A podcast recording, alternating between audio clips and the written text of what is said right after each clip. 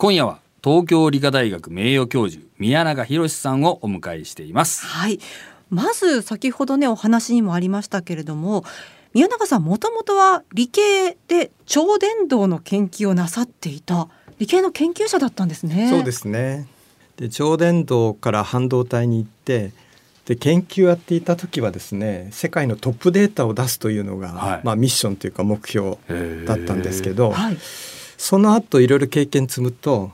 今の日本企業と同じなんですが、はい、技術だけ良くてもですね、それがビジネスにつながらないということが結構あってで一体それは何なぜなのかなということを自分の体験といろんなケースを研究しながら、まあ、大学院で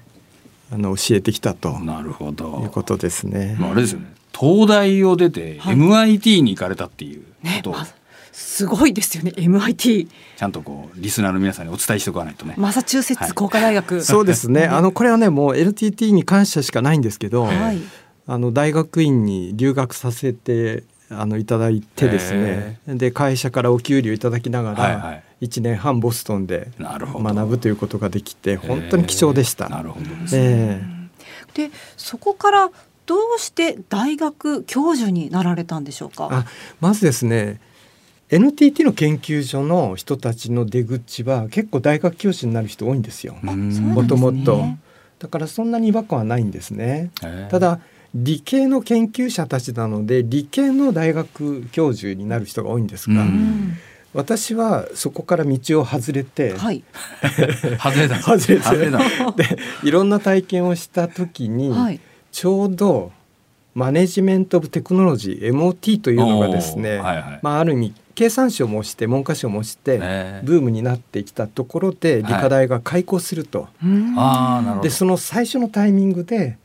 声がかかってそで、ね、それを一緒に作り上げるというところからやらせていただいたという経緯です。その前にあのコンサルティングもなさってたっていうふうに伺いましたけれども、そこが評価をされていたという。そこ多分ね NTT の研究所にいただけては、はい、あの教えるのに十分な経験とか知識持てなかったと思うんですけれども、外資系のマーケティングとはこういうもんだとか、コンサルティングはこうなんだとか、しかも今までと全く違う会計士ばっかりいるみたいな、ところでやってきて、すごくいい経験になりました。今のビジネススクール、はい、その東京理科大学の MOT、えーと、大学院の経営学研究科技術経営専攻というところですけれども、はい。はい、どういった学校になるんでしょうか？基本的に全員社会人で、あそうですか。で平均年齢42、3歳。あら。結構アッパーな、ね、そうなんです。で7割ぐらいは技術者ですで技術者は入ってですね10年くらいは自分の専門分野をどんどんこう極めていって、うんはい、で教育もされるんですけど、はい、その後放っておかれるんですよね。そうなんですか？そうなんですよ。で放っておかれて MBA っていうのはあるんですけど、はい、これは主に文系の人たちのビジネススクールで技術者が言ってもですねやっぱりちょっと違うかなと。で技術者はこの技術を持ってるんですけど、うん、それが逆にこう壁になってしまってマネージャーになった時にですね担当者と同じ仕事のやり方をしてしまう人が時々いるんですね。でそうすると担当者と競争してしまったり、はい、部下と、はい、そうじゃなくてこのマネジメントのポジションになったらここで何が必要とされるかを考えてやらないといけないんですけど、うん、それがなかなかできない。でそういう人たちをお手伝いしたいと自分のこの体験から、そうするともっと本人も幸せだし会社も幸せだし日本もより元気になるかなという思いでやらせていただきました。ね、理系畑でこうね第一線で活躍されていてでマネジメントの方も分かるというもう宮永さんうってつけの人材だったという感じですね。結果的にそうなんですけどね 結果的に運が良かっただけです。そうです。はい。あの著書もねたくさん出されていて、はい、えー、成功者の絶対法則セレンディピティですとか、はい、理系の企画力、はい、2018年のダントツ企業は、はい、私もあの読ませていただいたんですけれどもいろんな事例が本の中に登場してきて、はいええ、あの企業ではこんな取り組みをしているのかということが出てきてとても面白い本だなと思いました。ありがとうございます。これもね学生に助けられたんですよ。そうですか。ええ、学生の中にあのセレンディピティについてレポートを書いてきた人がいて、はい、なかなか面白かったんですね。で今度日系 BP の会社のこう仕事をやっていた方がいて、はいはい、先生セレンディピティについて、はい、ウェブで書きませんかと言われて書いたら、はい、でそれが小電車の編集者の目に留まってあそうなんです、ね、本を書いたら今度は学生たちが無料で構成やってあげますと、えー、逆にいつもあのレポート書いてもらって、はい、こちらがこうあのコメント書く側だったんですけど、逆に、ね、助けられたと。そんなものばっかりです。そうなんですね。まさにセレンディピティな そうですね。展開で。そうなんですよね。はい、いやなんかすごくいい関係がね学生さんとも築けてるんだなという感じします。で、ね、ところでお仕事柄ねあのさまざまな企業の事例研究されてきたと思いますけれども、まあ、今強い日本の時代というのは終わってしまって、うん、アジアの中でも日本企業の存在感が弱くなっているということも言われます、うんはい、宮中さんどんなふうにご覧になってますか？そうですね。理科大に来てで企業のところであの幹部の方とお話をしているとその時から時からもう十数年前ですが予兆があって、はい、外資系企業の日本法人のトップが愚痴を言い出すんですね。え？どんな愚痴どういう愚痴かというとそれまでは、はい、アメリカの次今度日本というのが、まあ、市場で伸びているので、はい、日本のトップとか日本市場は非常にこう尊重され優遇されていたのが、はいはい、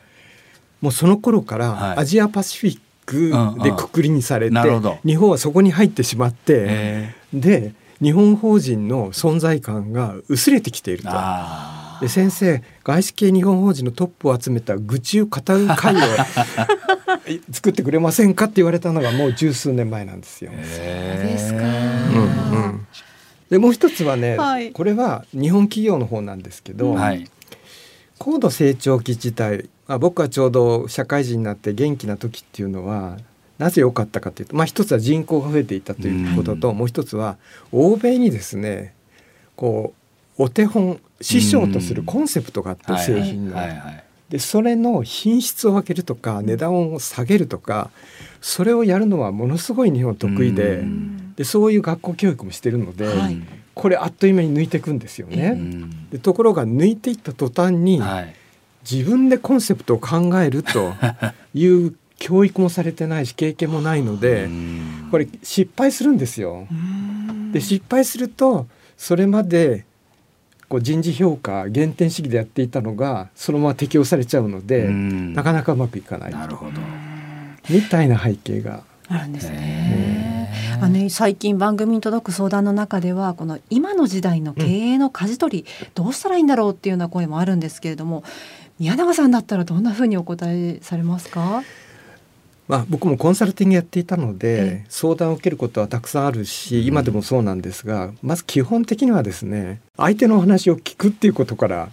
やるんですね。はい、一人一人やっぱり抱えてる問題は違うし、実は本人が思ってる問題は問題じゃないんじゃないのっていうのが意外とあったりするんですね。だそこから始まってでこの人のあなたの問題はこういうことじゃないですかとか。いうことだからまずこちらが相手を理解するところからですかね。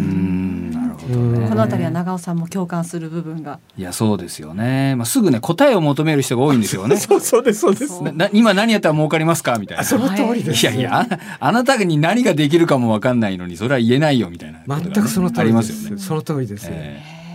まずその分析の材料を引き出してあげるところからお仕事でもなさっていると。そうですそうです。大学院でもね最初ケースディスカッションをやると、はい、ディスカッション終わった後に時々こういう学生がいてですね、うん、で先生正解は何ですか？はい。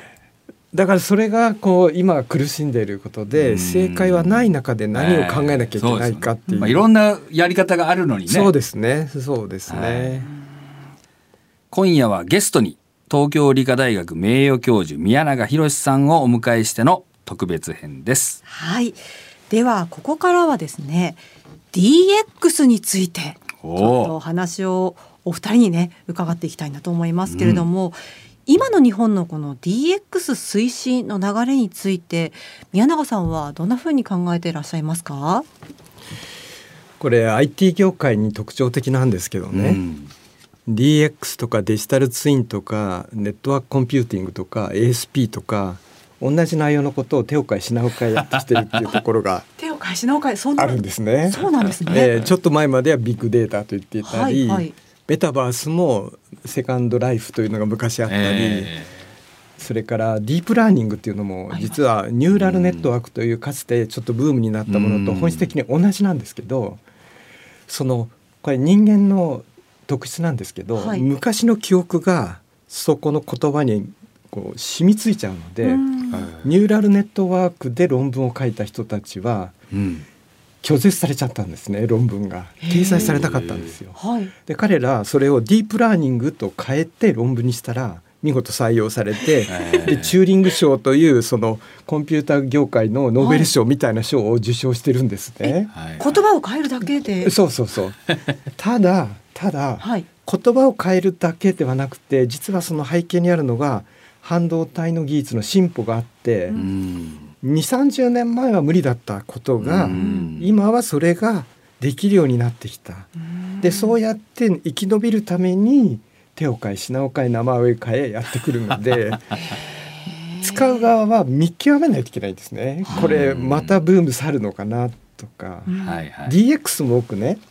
その一つで企業からやっぱり DX をテーマに研修をお願いされたりするんですよ。はい。で共通の悩みはですね上の人がどっかで DX っていうのを聞いてきて で下に下ろして DX 推進室ができますはいはい、だけどどうどうしていいかわからないというのが、うん、まあ、基本的なパターンですね。実際どうなんでしょう？会社でいうと、はい、DX をもうすでに取り入れている会社っていうのはもうあまり DXDX DX 言ってないっていうようなこともあるんでしょうそうなんですよ。松田さんおっしゃる通りで、はい、例えばいろんな会社でねこの DX をさりげなく使っている会社は、はい、そのブームになる前からやっていて別にあえて DX とか言ってない会社がほとんどだと思うんです、まあね、この辺り長尾さんも講演でお話しされたりすることもあるんじゃないですか、はいはい、もうねそういうこう IT 業界とかのコンサル業界とかにね騙される人が多いので気をつけてほしいですよね 先生。もう先生がずっと辿ってこられたキャリアのね、はい、こうコンサルとか IT とかこうがいろいろやるんでね、ええ、まああのやっぱり大切なことはその本質は何かってことでその DX っていう言葉に意味があるんじゃなくて DX で言われてることは一体何なのかということですよね。まあ、そうすると多分あのデジタルをどう活用して会社を変えていくかっていうまあことなんで、まあ、やってるとこからしてみたら今頃 DX とか言ってる会社はもう遅いよみたいな感じじゃないかなと思いますけどもね。うん、そうですねまあそうは言ってもそこで気が付いていろいろやるっていうことは意味があるとは思うんですよね。例えばね手ぶら登園っていうのがあるんですよね最近。はい、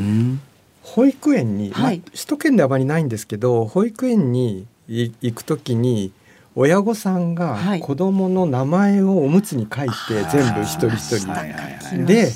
保育士さんもその名前この子供のおむつはこの名前の書いてあるのを使うっていうことをやらないといけないと、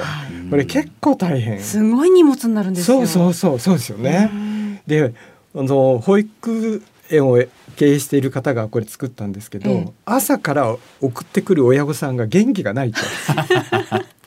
でこれ手ぶら登園というのはユニチャームと一緒に作ってですね、はい、でユニチャームとその親御さんたちが契約する間にベビージョムという会社が立って、うん、でやると、うん、保育園の保育士は、はい、そこから届くので誰のおむつとか気にせず使えると。はあ、それは楽ちんですね。そう。で楽ちんなんですよ。でそこにね実は DX が入っていて、はい、あの AI を使って今ある在庫の数を入力するだけで発注はこれだけすればいいっていうのを教えてくれるんですねシステムが。DX のポイントはそのデジタル化だけじゃなくて他の仕組みと組み合わせてだからジグゾーパズルを作るように全部のピースを埋めていくことじゃないかと思うんです。だ DX のピースだけあってもジグゾーパズル完成しないじゃないですか。はい、あるいはこのピースの空いてるところにはまらないのに無理やり入れようとしたりすると、はい、なかなかうまくいかないのかなっていう気がするんですね。うん、ねえー、ではですね最後にこの番組経営塾ということですので今日のご出演をレッスンと考えましてリスナーさんたちに何か宮永先生から熱いメッセージをいただきたいなと思います。はいいろいろ大切なことはあるんですけど僕が一つあの皆さんに伝えたいことは新しいコンセプトを作るということを挑戦してやってほしいなと思うんですね。で普通コンセプトっていうと製品のコンセプトとかサービスのコンセプトとかこう分かれてそこしか考えないと思うんですが、うん、一つだけ例を挙げるとですね、はい、ウィンブルドンとか全仏のテニスの大会でチャレンジという仕組みがあるんですね。はい、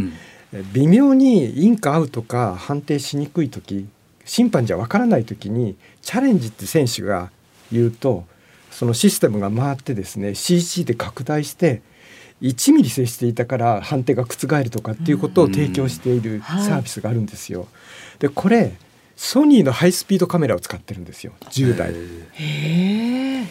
あの1秒間に1万コマまで撮れるという非常に高性能のカメラなんですね。だけど普通はこういう高性能のカメラを開発すると、はい、そのカメラを売るということをやるんですが、うん、イギリスの Hawk-Eye Innovations というベンチャーはこのソニーのカメラを使って彼らもともと迎撃ミサイルの技術開発してたのでテニスのボールをミサイルに見立てて、はい、でこれを10台のカメラで撮影して、はい、この奇跡ボールの奇跡までちゃんと分析してで最後 CG で出すと。でこのシステムを売ると結構高いので、はい、このハイスピードカメラも高いので、彼らはどういうビジネスモデルを考えたかっていうと例えばトーレパンパシー9日間えー、630万円でサービスを提供しますと、うん、エンジニアが来てセットしてでイベント中全部オペレーションやってくれてで帰っていくと片付けて。でそうすると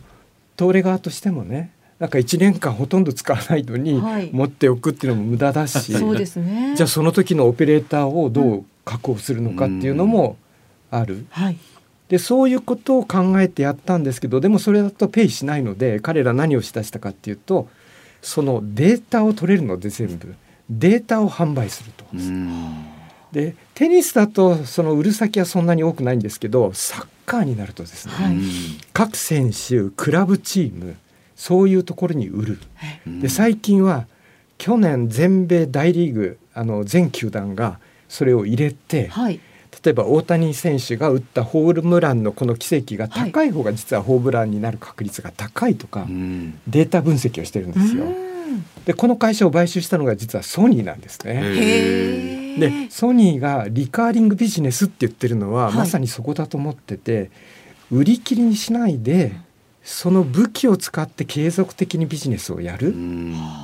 この場合は製品技術サービス、はい、ビジネスモデル収益モデルですね。でそういうことを全部ひっくるめてコンセプトを考えていかないと